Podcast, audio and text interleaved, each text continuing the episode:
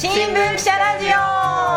えー新聞記者が同僚記者に直撃する番組新聞記者ラジオ。パーソナリティの東京新聞社会部の奥野彩です。そして東京新聞社会部の中村真明です。東京新聞人事部の小川信弘です。えー新聞記者は日々の取材とは別にそれぞれが関心を持って追っているテーマ得意分野があることをご存知でしょうか？この番組は記者が取材しているディープな話を聞こう。新聞には載らない記者の思いを知ろうという番組です。では早速本日のテーマ視覚障害者の戦争体験です。今からちょうど75年前、太平洋戦争末期の1945年8月9日に、アメリカ軍によって原爆が長崎市内に投下されました。えー当時長崎県立盲学校に通っていた視覚障害者の男性を取材した社会部の中村記者に、えー戦時下の視覚障害者の子どもたちがどのような戦争を体験したのか被爆体験はどういったものだったのかを実際に男性の取材音源も流しながら聞いてみたいと思います。よろしくお願いします。しはいよろしくお願いします。中村です。この男性あの野田守さんという方なんですけれども今92歳でいらっしゃいましてで、4歳で営業不良によってあ見えなくなったということです。で、盲学校へはですね、あの、親がなかなか道中のあの通学心配だっていうことで、あの、12歳から通い始めて、で、1945年当時は、えー17歳ということでした。学校は、えー三菱長崎造船にあの貸し出され、あの校舎が貸し出されてですね、で野田さんから下の世代というのは自宅学習ということで、野田さん家であの学習していたということです。上の世代はあの代わりに提供されたあの療養所にあの通う学校にしていたということを聞いています。で、8月9日なんですけれども、あの、本宅とは別に家族みんなで山小屋に避難していたそうで、で、その日は、あの、お姉さんが配給に行くというので、留守番を頼まれて、甥っ子1歳だったそうなんですけれども、遊ばせていたということです。被爆当時のお話を野田さんから聞きましたので、まずはお聞きください。なんかうどんの配給があるからはいとあのもらいに行ってくるから子供見てくれないって言うて、はい。で甥っ子は僕預かったんですはい。ちょうどい生まれて1年ぐらいの甥っ子をあそん預かってなちっちゃい1歳ですね。ええそうです。部屋ではい。あ一緒に遊ばしてたんですけどね、はい。で結局私はそ子子供は私の横に座らせて、はい。私があのちょっとアコーディオンを弾いて。えええかっこいい。ええ遊んでたもんですから、はいはい。アコーディオンを弾きながらその子子供に聞かせて、はい。子供を黙って聞いて、ええいたんです遊んでたんですよ、はい。でその時になんかあの左側の方からはい。そのすごい爆風みたいなあのあなんか風生ぬるい風がダーッと来てそしてあの吹き通っていった後に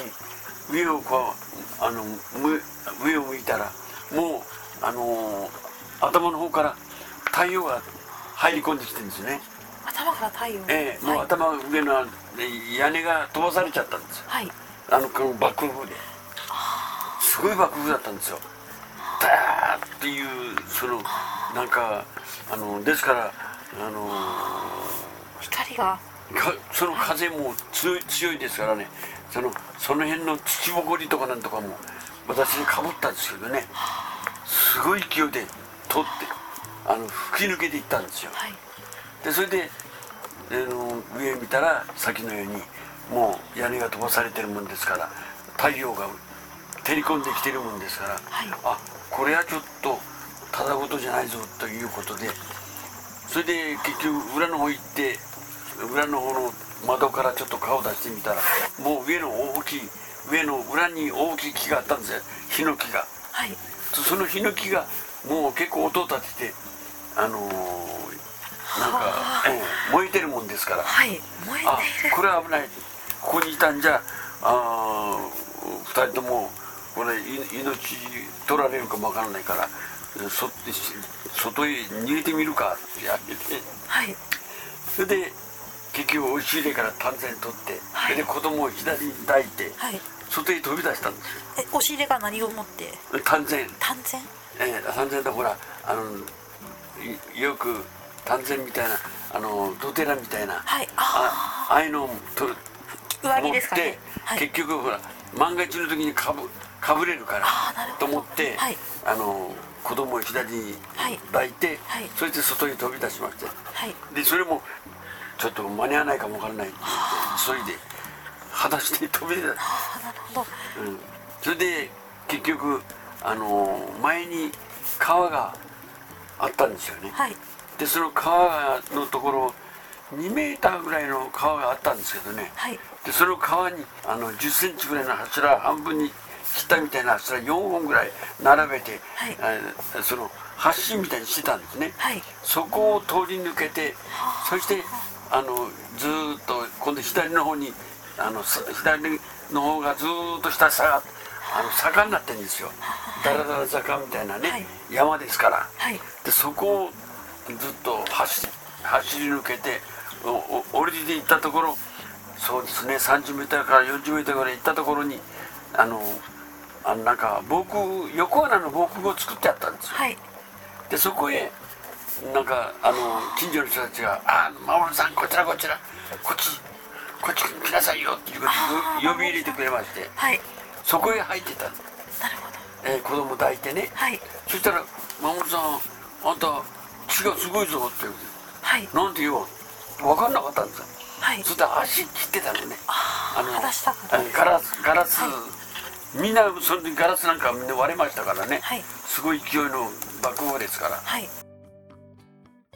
えー今お聞きいただいたのは、あの、野田さんが被爆した当時のあの様子をお話ししていた内容だったんですけれども、まあ、小屋でいて、あの、すごくその壮絶な体験をされて、もう屋根が吹っ飛んでしまって、で、見えないながらに、こう、照りつけている様子っていうのが、あの、分かったっていうんですね。あの、皮膚が熱くなったとかっていうふうにも、後々おっしゃってたんですけれども、で、まあ、慌てて、あの、ここ、おいっ子と丹前、あの、防空頭巾代わりの、うんえっ、と、どななんだ、着物みたい、あの、服みたいなものだと思うんですけれども、うん。それをこうはい。抱えて、で、裸足で慌てて逃げ、逃げたと。で、あのーこう、後から聞くと、普段は人に連れてもらって渡るような川だったらしいんですけれどあも、ー。そこももう感覚を頼って、見えないながらに 簡易的な橋を渡ったというふうにおっしゃっていました。はい。その爆風を受けて、うそれで、まあ、火事も結局見えないので、うん。じじじじってその音とかで、はい。これはもうちょっと異常だなっていうのが。すごい音がしたっていうふうにおっしゃってましたね。ジジジジジジジって音がしたんだよって。はい。でも情報がだから結局目からは入らない中で、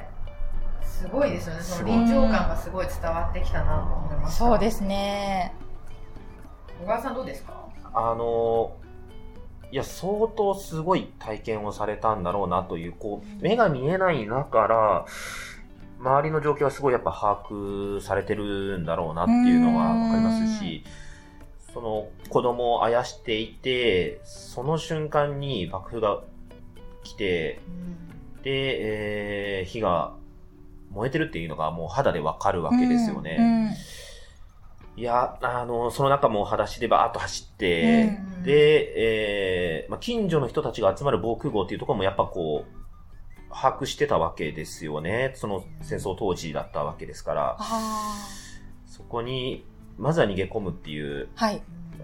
もしかしたら把握してたかまでちょっと聞いてないんですけれども、あでも呼ばれたっていうふうにおっしゃってましたね。あーなるほどまもるさんこっち行って。言ってましたね。はい。でも75年前の記憶なのに、うんすごい鮮明に覚えてらっしゃるんだなっていうのもいやー、思いましたね。うんそうですね。続いてその後なんですけれども、まあ、あの、お母さんが山の上にいらしたらしいんですが、やってきて、で、あの、一緒に広場に、甥っ子はお母さんが背負って、うん。一緒に広場に行くっていうシーンをお話しいただきましたので、お聞きください。あおふくろが上からあの私の名前を呼びながらはい。降りてきた。はい。でまあおふくろも当然、うん、後で聞いたらはい。山の上に行ってますのではい。直接そのなんか爆風を受けたんですね、えーですから結局顔から、まあ、ずっと足のところもずっとやけどしてたんですね。なんだかんだって始末は、はい。まあできずできず、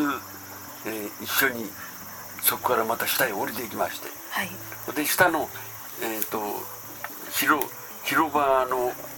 のところへ行ったらあのやっぱり周りの木はみんな燃えてましたけどね。はいだから真ん中は大丈夫だろうっていうことで真ん中へみんな伏せ伏せていたもんですね。上があのいる人たちは。で私たちも同じように伏せしていましてはい。そしたらその原爆でやけどした人たちを運び込んできてで結局運び運び込んできてたんですけどもうやっぱりあの皆さんが、えーもう暑い時ですから、やはりあの裸でいたりそれからあの一枚だけ着ていたりあのするもんですからみんなそういう人たちやけどしてもうなんか運ばれてきたんですね。ですから結局まああの裸でいた人なんかはもうあの皮膚が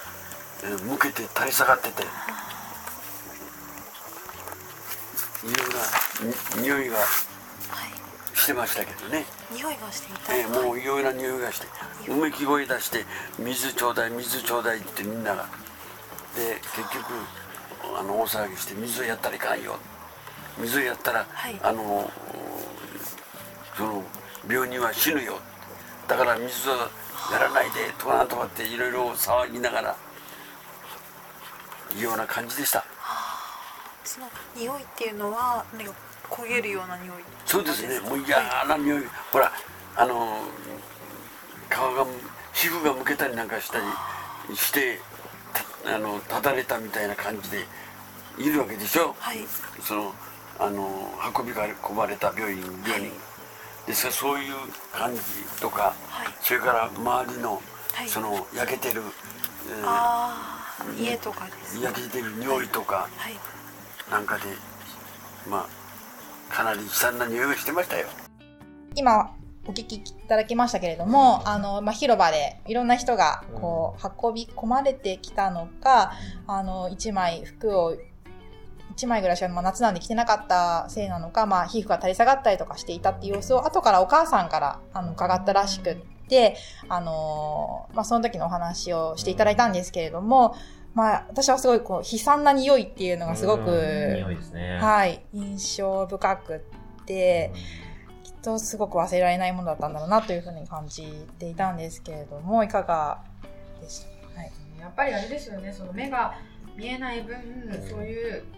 匂いとかうん感覚とかっていうのが非常にこうなんか語っていただいてる時もやっぱりすごい印象深いっていうかなんかねすごいうんあの、匂いもすごいかったというふうな、なんか、水ちょうだいっていう、やっぱこう、言ってた方がいいらっしゃって、でもうめき、声がっていうことを言ってましたね。爆風で、爆風でもすものすごい火傷になって、広場に集まってきて、水をください。でも水をやったらいかん、みたいな、その、周りで話してる言葉もやっぱ鮮明に覚えてらっしゃるのかなって思いましたね。うん、そう野田さん自身もあのこの原爆であのお兄さんを実は亡くされていらっしゃったりしてお兄さんその当時あの街中に出出られていたらしくって、でその後はあのこう小屋で暮らしてで中学くらいまで中学高校くらいまで過ごしてからあの親戚を頼って家族で都内に移って勉強してハリキューマッサージ師になってということで、まあ、あと戦後はあの視覚障害者団体の役員さんなんかされて、まあ、権利獲得とかをされてきたんですけれども、はい。で、あの、被爆直後はなんかその血便が出たっていうふうにもおっしゃっていますし、その今でも、あの、10分でも日に当たったら体が赤くなるっていうような後遺症が、はい、あるそうで、で、日傘が冬でも、はい、欠かせないっていうふうにはおっしゃっていたので、あの、戦争が終わってからも、なもう75年経っていっても、そういうふうに、あのー残っているもの、あの、後遺症が残っているっていうことがあるということも聞いております。やっぱりこう視覚障害者の被爆体験っていうのは、うんあんまりあの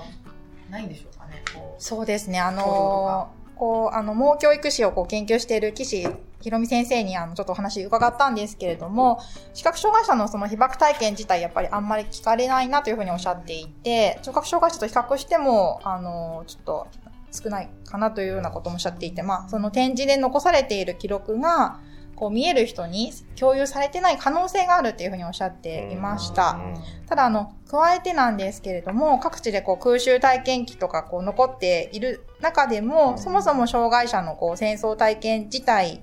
が、こう少ない、言及が少ないそうで、で、岸さんのその印象深い言葉として、その戦後の日本社会そのものが、まあこうした空襲体験の掘り起こし運動とか平和運動において、結果としてだけども、あの、障害者に光を当ててこなかったっていう評価をすべきではないかっていうふうに、あの、お話ししていただきました。そうですよね。うんやっぱりその、障害者が、あの、どういうふうにえー戦争を乗り越えてきたかっていうのは、あの、そこにスポットライトを当てないと、うん展示のものっていうのはやっぱ普通の方々はわからないので、忘れ去られてしまいそうなものですよね。そうですね。あの、ちょっとこう、メディアの、こう、なんていうか、責任みたいなものも感じながら私は聞きました。で野田さんが、うんあの戦時中に受けたその差別的な発言っていうことについても、はい。なんか取材の中ではそうですね。お話ししてもらいましたそうですね。その、例えば、こう、戦、まあ、戦時中、まあ、そうだったとは言うんですけど、道を歩いていても、こう、親子連れから、こう、あの人見えないのとか、悪いことするとそうなるのよって、こう、親子でね、話していて、なんだよって思ったっていうようなことをおっしゃっていたりとか、あとそれから、あの、子供たちから障害者なんて使えるかっていうふうに言われたこともあったってことをおっしゃっていました。で、これも岸さんにその、聞いてみたんですけれども、あの、それまであった障害者差別の、その、あの、意識に加えて、近代になって、こう、徴兵制がこう取り入れられたことで、兵隊になれるかどうか、国のために役に立つのかどうかっていう新しいレッテルが加わったっていうふうにご指摘されていました。その、例えば、その、障害者の家族が配給の場所に行って、で、食べるばかりで役に立たない子供がいるよねって皮肉を割れたみたいなことも残っていたりするっていうようなお話などを聞いたりしています。うん。当時は多分今以上に、うんその障害者を取り巻く環境って厳しかったんでしょうね。んそうですね。あの、その、野田さんは結構出歩いたりしてますけれども、うん家から出してもらえないっていうような人もいたっていうことは、今回の取材、いろいろ資料を読んだりとかする中で、あの、話聞いたりする中でも聞いたりしていて、まあ、こうしたところをもっとこう、聞いていったり、掘り下げていったりしなきゃなというのは感じていますね。そうですよね。うん。まず、障害の方がどういう暮らしをしていて、うんどういう、まあ、あの生活的な配慮が必要なのかっていうのを、やっぱり知らないと、あのこちらとしてもわからないので、どういう、そういう報道っていうのは、とてもみんなに知ってもらうっていうことは大事なんだろうなって思ういますよね。ん。戦後75年経ってあの全体的に多分戦争の体験者ってすごい減っていると思うんですけどもそ,、ね。うん。の中でも非常に貴重なおお話だったと思います、そろそろ時間が来てしまったので、最後にはい。これを伝えたいっていうのはありますか？あそうですね。あの、まあ、その戦力になるかどうかで、こう人の価値を判断する、選別するっていうのが、まあ、戦争の本質っていうところを、こう、まあ、差別の話からなんですけれども、あの、今回の取材で、か一番感じているところで、まあ、ここから私たちがこう学ぶべきことっていうのは、こう戦力になれない存在とか、それから役に立てないっていう、そんなことについて、こう、受け入れていくことなんじゃないかなというのは感じておりまして、それこそがその共生社会だったりとか、それから、これから目指していくような、あの、社会なのかなというふうに感じています。はい。中村記者ありがとうございましありがとうごたざいました。えー今回の感想や取り上げてほしいテーマなどコメントでお知らせください。いいねもしていただけたら嬉しいです。ではまた次回です。バイバイ。バイバイ。バイバイ